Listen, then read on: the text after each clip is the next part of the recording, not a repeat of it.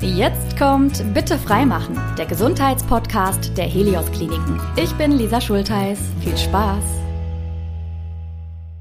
Wir alle haben es in uns, links hinter unserem Brustbein. Und wenn es einen guten Job macht, dann versorgt es unseren ganzen Körper mit Sauerstoff. Ja, das Herz ist unser wichtigstes Organ. Es pumpt Blut durch unsere Adern und versorgt uns mit Nährstoffen. Wenn aber nicht alles rund läuft, wir zum Beispiel verengte Gefäße haben oder einen Herzinfarkt bekommen, dann brauchen wir natürlich spezielle Hilfe von Menschen, die dieses Organ in- und auswendig kennen. Und so ein Experte sitzt mir schon gegenüber und zwar zum zweiten Mal. Herzlich willkommen, Professor Dr. René Andrier. Hallo zusammen, schön, dass ich hier sein darf. Ja, toll, dass Sie nochmal gekommen sind. Gerne. Ich finde es schön, dass Sie hier auf dem Podcaststuhl wieder Platz nehmen. Wir haben heute ein ganz spannendes Thema wieder mitgebracht und ich freue mich auch über euch, die ihr gerade zuhört. Für diejenigen vielleicht, die Sie noch nicht kennen, Sie kommen aus dem Helios Klinikum Bonn-Rhein-Sieg, arbeiten dort als Chefarzt in der Kardiologie, Rhythmologie und Elektrophysiologie. Lange Begrifflichkeiten. Ja, genau, das stimmt. Ich bin seit 2018 bei Helios. Mhm. In Siegburg habe ich gestartet, da bin ich auch noch nach wie vor tätig und seit 2022 Chefarzt am Helios Klinikum Bonn-Rhein-Sieg. Mhm. Beim letzten Mal ging es ja eher so um die Herzrhythmusstörungen. Heute wollen wir einen anderen Schwerpunkt legen und zwar auf einen Teilbereich, den ich gerade schon genannt habe, die Elektrophysiologie. Den Begriff klären wir gleich. Erstmal vielleicht noch so auch ein bisschen der Grund, warum wir eine eigene Podcast-Folge dazu machen. Fast jeder vierte Todesfall in Deutschland geht inzwischen auf ein krankes Herz zurück. Würden Sie sagen, unsere Lebensgewohnheiten werden einfach immer schlechter oder warum häuft sich das so? Ja, das kann man schon so sagen. Also unser Lebensstil, also nicht von allen, aber von einigen bis vielen, ist nicht unbedingt der gesündeste. Das heißt, wir bewegen uns zu wenig, wir essen ungesund, das führt zu Erkrankungen wie Diabetes, Zuckererkrankungen, hoher Blutdruck äh, nimmt zu, mhm. Übergewicht. Und das sind alles Faktoren, die letztlich das Risiko für ein kardiovaskuläres Ereignis, wie zum Beispiel Herzinfarkt oder Schlaganfall, begünstigen. Mhm. Auf der einen Seite wird die Lebenserwartung immer höher. Also Frauen werden ja schon über 80 äh, mittlerweile und Männer auch an die 80 im Schnitt. Mhm. Es gibt natürlich viele, die auch deutlich älter werden, auch schon über 100. Das ist die eine Seite, aber auf der anderen Seite leben wir oder viele äh, immer ungesünder. Und das zeigt, dass wir trotzdem länger leben, dafür ist letztlich die Medizin und die Fortschritte in der Medizin sind dafür verantwortlich. Naja, und es hilft ja auch nichts per se länger zu leben, wenn man dafür sehr ungesund lebt und sich dadurch dann eben Krankheiten bilden. Ne? Das ist schwierig. Ja, genau. Also es sollte nicht der Sinn sein, dass man ungesund lebt und durch Medikamente oder Therapien das Ganze sozusagen ausgleicht. Mhm. Sinnvoller wäre es natürlich, gesund zu leben und allein da schon Lebenserwartung zu steigern und mhm. dann noch gegebenenfalls von der Medizin zu profitieren für Dinge, die man nicht unbedingt verantworten kann. Es gibt auch genetische Faktoren, mhm. familiäre Faktoren, auch am Herzen, bei Rhythmusstörungen und auch beim Herzinfarkt, die man unbedingt nicht beeinflussen kann. Mhm. Aber viele Faktoren sind halt gut beeinflussbar durch den Lebensstil. Mhm. Jetzt sind ja nur wenige Kliniken hier bei uns in der Region rund um Bonn, sage ich mal, auf die Elektrophysiologie spezialisiert. Sie und Ihr Team gehören aber dazu. Was genau heißt das denn und was meint auch der Begriff als solches? Also der Begriff Elektrophysiologie ist letztlich ein Teilbereich der Kardiologie. Mhm. Man kann auch dazu Rhythmologie sagen. Also es geht im weitesten Sinne um die Erkennung, also Diagnostik und Therapie von Herzrhythmusstörungen. Mhm. Und die Elektrophysiologie im Speziellen meint dann in der Regel die Behandlung von Herzrhythmusstörungen im Herzkatheterlabor. Und es gibt halt einige Kliniken, die das komplette Spektrum der Kardiologie abbilden, so wie wir in Bonn. Das heißt, wir behandeln Patienten mit Herzinfarkt, mit Engstellen der Herzkranzgefäße, mit Klappenerkrankungen, aber halt dann auch Patienten mit Rhythmusstörungen, die wir dann im Katheter behandeln, sei es mit speziellen Ablationsverfahren, auf die wir, glaube ich, noch eingehen mhm. werden, oder beispielsweise auch mit Herzschrittmachern oder Defibrillatoren. Wie entsteht das denn, dass, sag ich mal, so ein Bereich dann auch derart ausgeweitet wird, wenn Sie sagen, manche Kliniken machen das in einem deutlich kleineren Spektrum? Das ist letztlich, also das ist eine Entwicklung über die letzten ja, 10, 20 Jahre. Also die Kardiologie im Allgemeinen ist sicherlich ein Bereich, der in der Medizin mit am, am meisten Entwicklung hat in den letzten Jahren. Und das führt natürlich dazu, dass es immer mehr Spezialisierungen gibt. Mhm. Also ein Kardiologe kann heutzutage nicht mehr alle Bereiche in der Kardiologie auf, ich sag mal, höchstem Niveau behandeln und durchführen, die Untersuchungen, weil das gar nicht mehr möglich ist. Also man braucht ja vor allem Erfahrung, wenn man was gut machen will in der Medizin. Und daher haben sich verschiedene Teilbereiche herausentwickelt und auch halt Spezialisten, die dann vor allem in bestimmten Bereichen aktiv sind. Und Elektrophysiologen gibt es jetzt gar nicht so en masse, sage ich mal. Mhm. Ähm, das ist ein überschaubarer Bereich. Und es ist, man braucht halt viel Erfahrung gerade in diesem Bereich, weil es, es gibt viele Rhythmusstörungen, die man dort behandelt, auch im Katheter behandeln kann. Mhm. Und das ist ein Prozess, der, ich sag mal, Jahre dauert, bis man da wirklich eine Expertise hat, um das dann auch gut auf hohem Niveau selbstständig durchführen zu können. Und deswegen braucht man auch eine gewisse, eine gewisse Ausstattung und auch eine Manpower, um sowas machen zu können. Und deswegen hat sich das jetzt nicht in allen Kliniken durchgesetzt. Ähm, und es macht ja auch Sinn heutzutage, auch äh, jetzt politisch gedacht, ist das ein ganz aktuelles Thema, Klinik zu spezialisieren, damit die Patienten halt wirklich von Leuten behandelt werden, die das jeden Tag machen und viel Erfahrung haben. Mhm.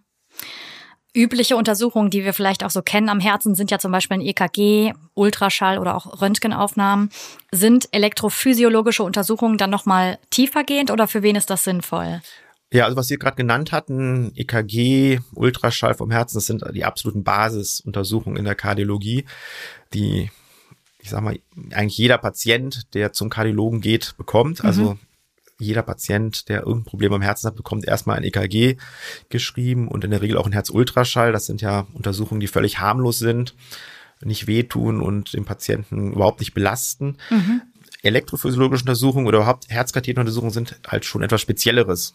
Das sind natürlich invasive Maßnahmen. Das heißt, man geht ja ins Herz mit Kathetern. Das ist natürlich nicht ganz risikolos, auch wenn diese Untersuchungen heutzutage Routine sind und extrem sicher sind. Mhm. Aber dennoch muss natürlich die Indikation für so Untersuchung klar stehen. Das heißt, man würde nicht jeden Patienten jetzt einer elektrophysiologischen Untersuchung unterziehen, sondern da müssen halt bestimmte Beschwerden und auch Untersuchungsergebnisse erstmal vorliegen. Mhm. Also wenn sich ein Patient mit Herzrhythmusstörung jetzt zum Kardiologen begibt, dann ist immer das Wichtigste eigentlich, dass wir versuchen, diese Rhythmusstörung erstmal möglichst zu erfassen und genauer zu identifizieren. Und mhm. da ist das EKG ganz wichtig und steht an erster Stelle. Danach kommen meistens Langzeit-EKGs, also EKG-Untersuchungen über einen Tag, zwei, drei Tage. Und manchmal gelingt es schon, eine Herzrhythmusstörung festzustellen, mhm. manchmal aber auch nicht. Mhm. Und wenn man dann eine Idee hat, worum es sich handeln könnte, dann macht es Sinn, auch eventuell eine elektrophysiologische Untersuchung durchzuführen. Also sprich, dann mittels Katheteruntersuchung die Diagnose genau zu stellen. Mhm. Und dann können wir halt doch den Großteil der Rhythmusstörung auch behandeln in derselben Untersuchung. Das heißt, wir haben Chancen, die Patienten teilweise zu heilen, mhm. was die Rhythmusstörung angeht. Dann bleiben wir vielleicht gerade mal bei den Herzrhythmusstörungen, äh, auch wenn wir schon eine ganze eigene Folge dazu haben. Aber thematisch passt es ja auch total nah zusammen. Welches ist denn die häufigste Rhythmusstörung, die Sie behandeln und woher kommt sie? Also am häufigsten ist Vorflimmern. Mhm. Das ist die häufigste Rhythmusstörung. Das ist eigentlich eine Erkrankung des Alters. Das heißt, mit zunehmendem Alter wird die häufiger. Wobei es auch ab und zu mal jüngere Patienten gibt, also ich sag mal um die 40, die Vorflimmern haben, was mhm. eher selten der Fall ist allerdings. Die Ursachen, es gibt ein paar klare Ursachen fürs Vorflimmern, wie zum Beispiel eine Schilddrüsenüberfunktion. Das ist nicht so häufig der Fall, aber das sollte man jeweils immer ausschließen im einzelnen Fall.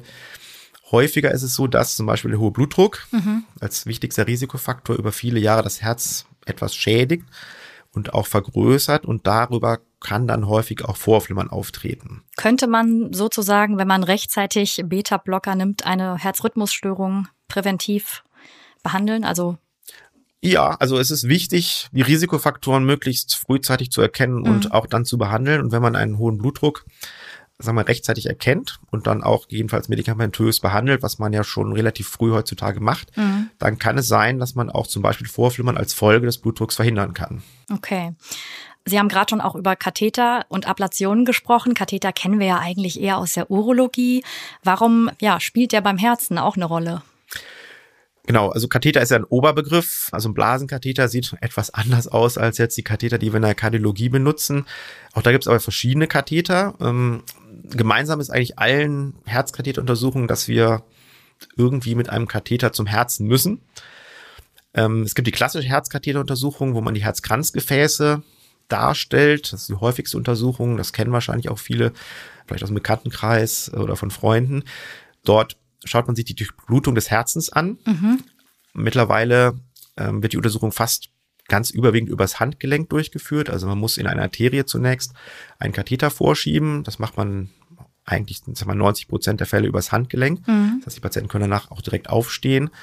ähm, muss diesen Katheter zum Herzen vorschieben und dann Kontrastmittel in die Herzkranzgefäße einbringen. Sind die PatientInnen narkotisiert währenddessen oder? Nein. Okay. Die sind in der Regel völlig wach. Mhm. Im Einzelfall kann man Patienten etwas zur Beruhigung geben, mhm. aber im Prinzip merkt man nicht allzu viel von diesen Untersuchungen.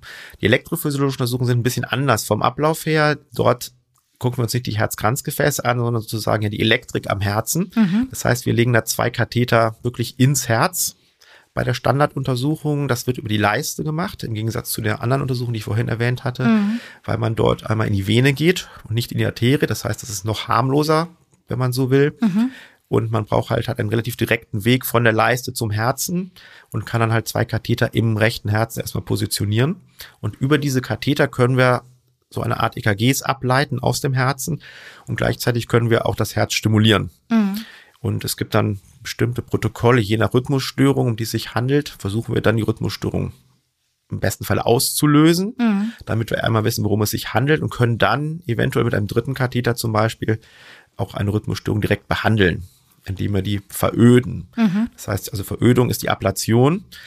Letztlich machen wir nichts anderes als in der Regel mit Hitzeenergie eine winzige Narbe an einer Stelle zu setzen, also da, wo die Störung liegt, und damit die Rhythmusstörung zu beseitigen. Mhm. Ja, veröden kenne ich so aus dem Bereich der Krampfadern sonst. Ja, genau. Das ist, ist das ähnliche Prinzip dann, oder? Ähnliches Prinzip, ja. Okay. Weitestgehend. Wie lange dauert so eine Untersuchung?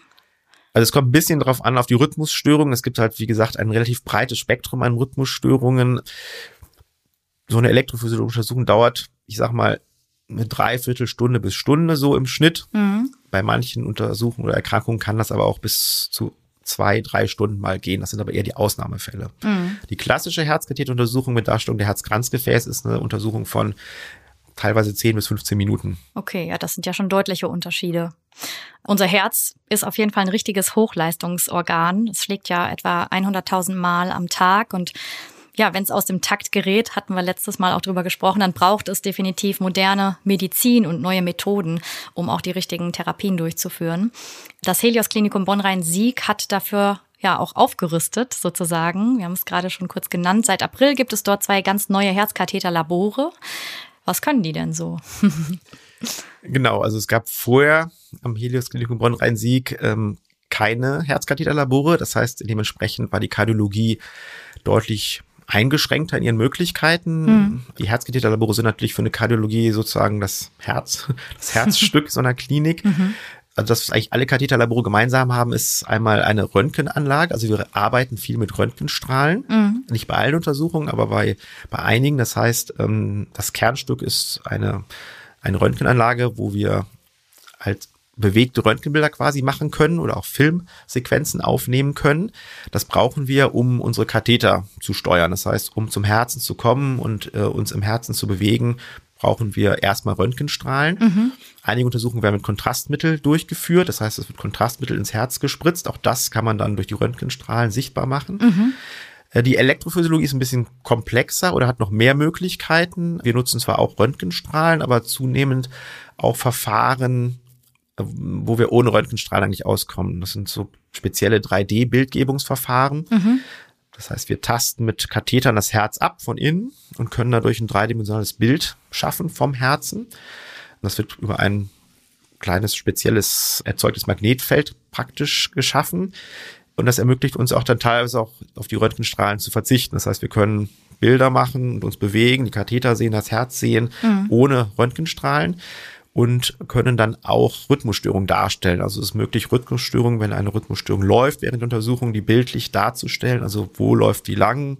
Hat man dann so eine Kurve auch oder wie kann ja, ich mir das vorstellen? Das wird, das wird dann farblich kodiert. Also mhm. im Prinzip werden die Signale, die man aus dem Herzen aufnimmt von den Kathetern, die werden dann übersetzt in, ich sag mal, bunte Bilder, vereinfacht gesagt. Das mhm. heißt, wir sehen, wo ist zum Beispiel der Ursprung der Rhythmusstörung, wo sind wir weit weg von der Rhythmusstörung. Man kann das Ganze auch laufen lassen. Das heißt, man sieht ein bewegtes Bild und sieht dann die Ausbreitung so einer Rhythmusstörung im Herzen. Mhm. Und das ermöglicht einem und macht es deutlich einfacher, auf den Ursprung zu finden. Und dann kann man mit dem Katheter, mit dem man die Verödung macht, an spezielle Stellen gehen und dann teilweise dann relativ schnell auch diese Rhythmusstörung beseitigen. Mhm. Wir bleiben vielleicht gerade mal beim Thema Strahlen, weil das ja grundsätzlich auch was ist, was Menschen durchaus Angst mhm. machen kann. Ich meine, wir sind täglich Strahlen ausgesetzt, aber die sind ja unterschiedlich. Ne? Handystrahlen wirken natürlich nicht äh, wie Röntgenstrahlen. Wie ist das denn bei diesen Untersuchungen? Ist das dann eine starke Belastung oder ist es im, im, im Rahmen?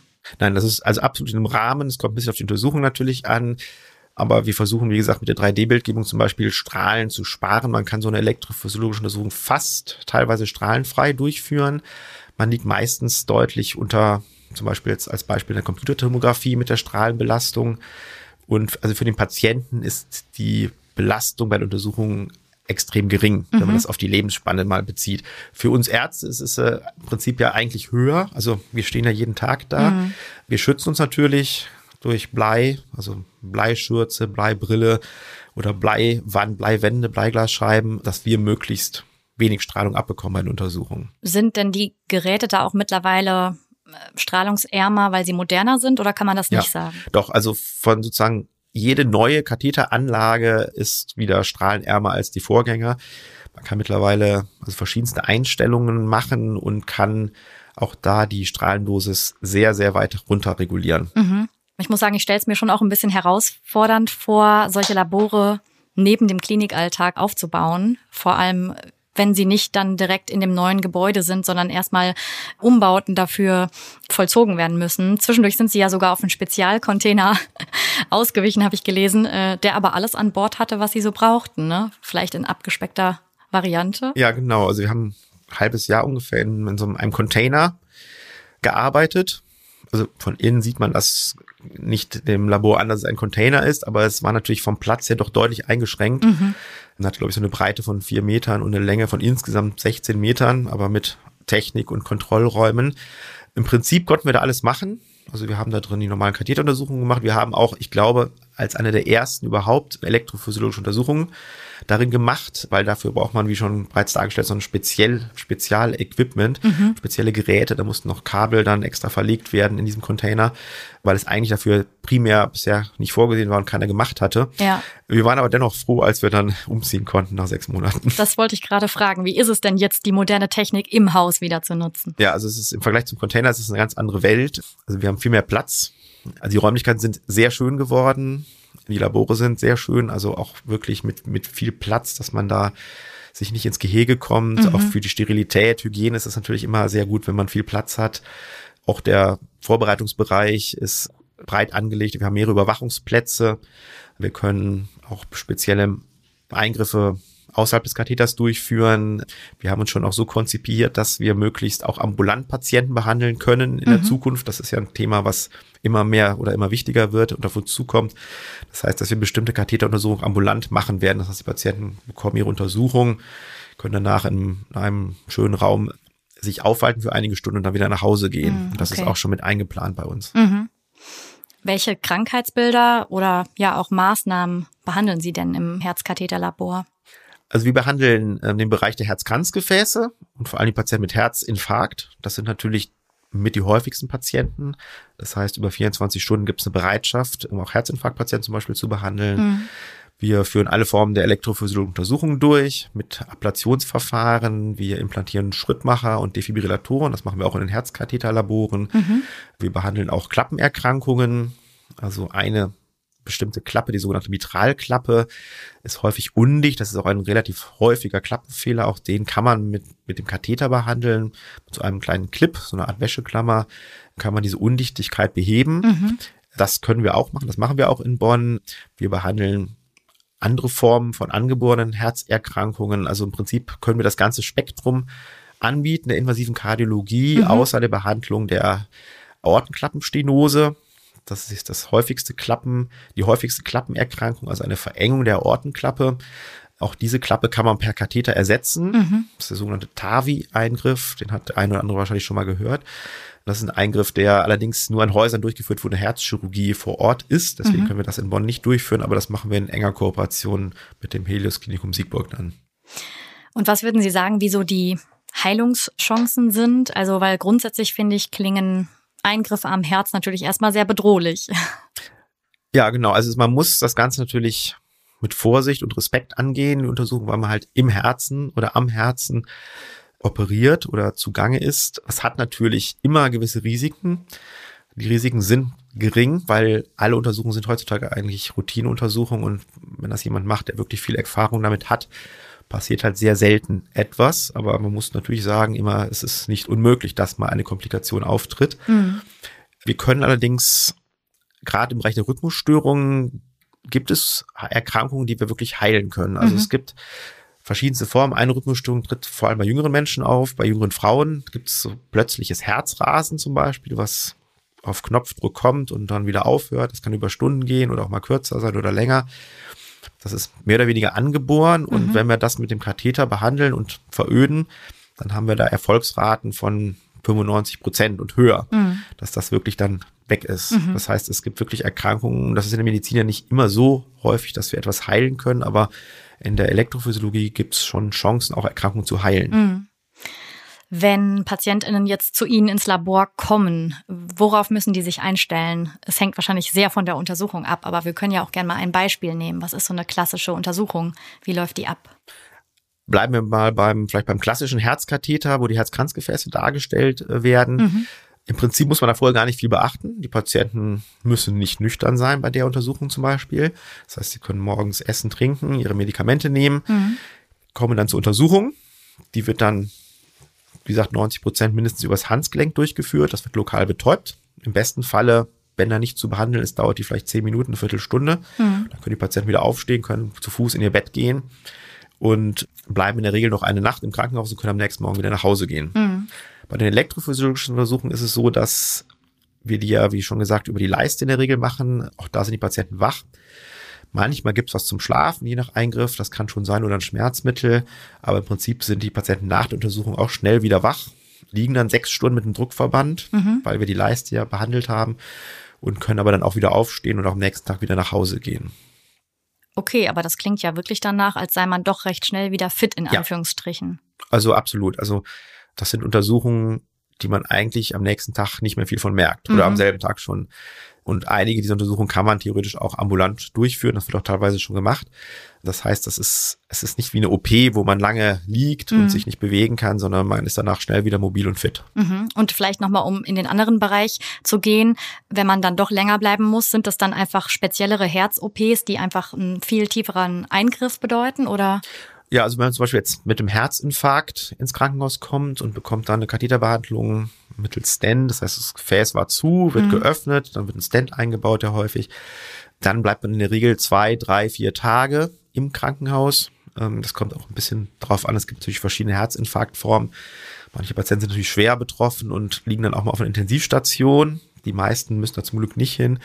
Aber auch da ist ja der Trend heutzutage, die Patienten möglichst schnell wieder nach Hause zu lassen oder in die Reha äh, und jetzt nicht wochenlang im, im Krankenhaus zu konservieren. Also mhm. die meisten Patienten, denen geht es so gut, dass die relativ kurz nur im Krankenhaus bleiben müssen. Ja, und ich glaube, das möchte man ja dann auch, ne? Wieder ins gewohnte Umfeld. Ja, die meisten streben wieder nach Hause zügig.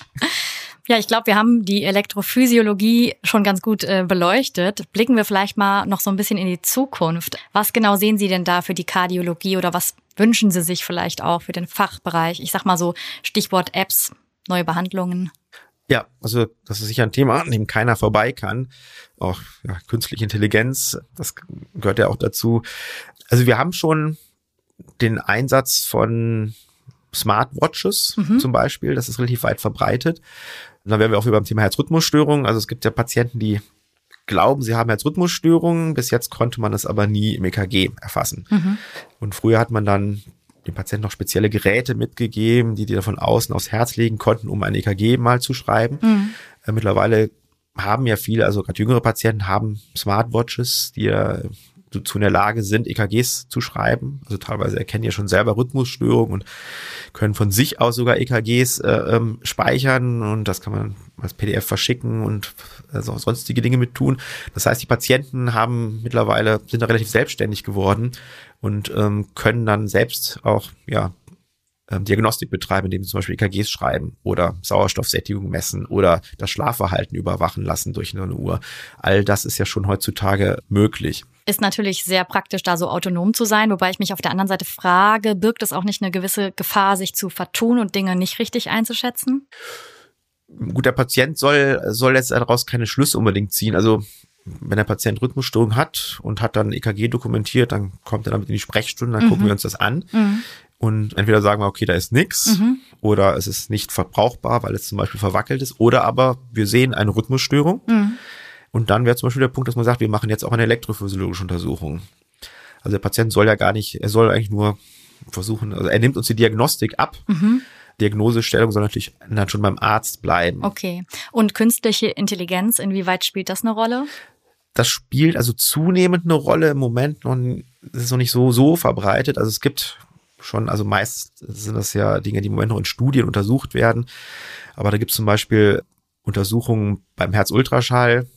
Da gibt es auch schon Hinweise, dass die Auswertung der Bilder besser ist, wenn das durch künstliche Intelligenz gemacht wird, als durch den Kardiologen zum Beispiel oder die Auswertung von EKGs. Da kann KI sicherlich eine Rolle übernehmen. Oder es gibt ähm, mittlerweile auch schon Apps, ja, wo auch KI dahinter steckt, die sozusagen sich das Auge, den Augenhintergrund anschauen und dann eine Prognose geben, ob man ein Risiko hat für einen Herzinfarkt zum Beispiel. Also da sind wir wieder beim Thema Früherkennung auch. Ja, genau, das ja. wäre der Bereich Früherkennung. Mhm. Da wird sicherlich in den nächsten Jahren viel auf uns zukommen. Spannend. Wobei ich glaube, es ist vielleicht doch nicht so schnell, wie man denkt. Ja. Ich habe was gelesen, was ich wirklich interessant äh, finde, und zwar, dass unser Herz sozusagen mithört. Wenn wir Musik hören, dann passt sich unser Herzschlag an. Bei rockiger Musik schlägt es dann eben schneller, bei Klassik wird es ruhiger. Und Wissenschaftler haben wohl herausgefunden, dass Klaviermusik von Bach schon nach zehn Sekunden Puls und Blutdruck beruhigt. Finde ich auf jeden Fall nicht schlecht nach einem stressigen Tag, oder? Dann wissen wir genau, was wir tun können. Ja, ja, absolut. Also es gibt ja auch zum Beispiel bei Intensivpatienten, also Patienten auf der Intensivstation, gab es, glaube ich, auch Studien, die, die auch da geschaut haben, welchen Einfluss hat Musik oder was für eine Musik ähm, auf die Patienten, mhm. die auch die nicht bei Bewusstsein sind. Mhm. Auch da hat, hat man gesehen, dass Musik da Einflüsse hat und ähm, entspannt und zum Beispiel den Puls absenkt. Mhm. Das sind sicherlich Faktoren, die also die Einfluss nehmen auf das Herz. Mhm. Andersrum ist halt Stress zum Beispiel auch Faktor, der nicht unwichtig ist, weil er doch dem Herz nicht gut tut. Mhm. Das heißt, da könnten wir gezielt auch eben selber vielleicht durch Musik so ein bisschen versuchen. Ja, genau, zum Beispiel. Ähm, oft ist ja, man sagt den Patienten oft, die sollen den Stress reduzieren, aber wir wissen natürlich alle, dass es im Alltag nicht so ganz einfach ist. Absolut. Was sind Sie denn? Team Rock oder was ganz anderes musikalisch? Eher Team Rock. Also ich habe selber Musik früher gemacht. Ähm, da habe ich Jazz gemacht und Klassik auch. Mhm zuletzt, also vor vielen Jahren habe ich in einer Rock-Coverband gespielt mhm. und jetzt mache ich im Moment gar nichts mehr, aber ich höre eher Rock, ja. Okay, ja schön. Dann äh, wünsche ich Ihnen, dass Sie auf jeden Fall weiterhin viel Spaß haben beim Musik hören, vielleicht auch mal irgendwann wieder beim Musik machen und hoffe, dass Sie damit auch einen guten Ausgleich äh, zu stressigen Phasen haben. Danke für ein zweites schönes Gespräch rund um unser Herz. Professor Dr. René Andrier, Chefarzt und Kardiologe aus dem Helios Klinikum in Bonn. Ja, vielen Dank für die Einladung. Die neuen Herzkatheterlabore in Bonn sind übrigens auch nah an der zentralen Notaufnahme, sodass dort kurze Wege möglich ist. Ist für die Versorgung natürlich total wichtig. Und genau darum wird es in der nächsten Folge gehen. Die Notaufnahmen in den Kliniken, die sind einfach immer wieder überlastet. Was wir selbst dafür tun können, damit ja alle die Versorgung bekommen, die sie auch brauchen, das hört ihr in der nächsten Episode. Schön, dass auch ihr heute mit dabei wart. Wenn euch unsere Folge gefallen hat, dann freuen wir uns sehr über euer Feedback. Zum Beispiel auf dem Podcast-Kanal könnt ihr uns eine Bewertung dalassen oder ihr meldet euch auf Instagram oder Facebook. Da beantworten wir auch noch gerne eure Fragen rund um die Gesundheit. Bis bald. Das war Bitte freimachen, der Gesundheitspodcast der Helios Kliniken.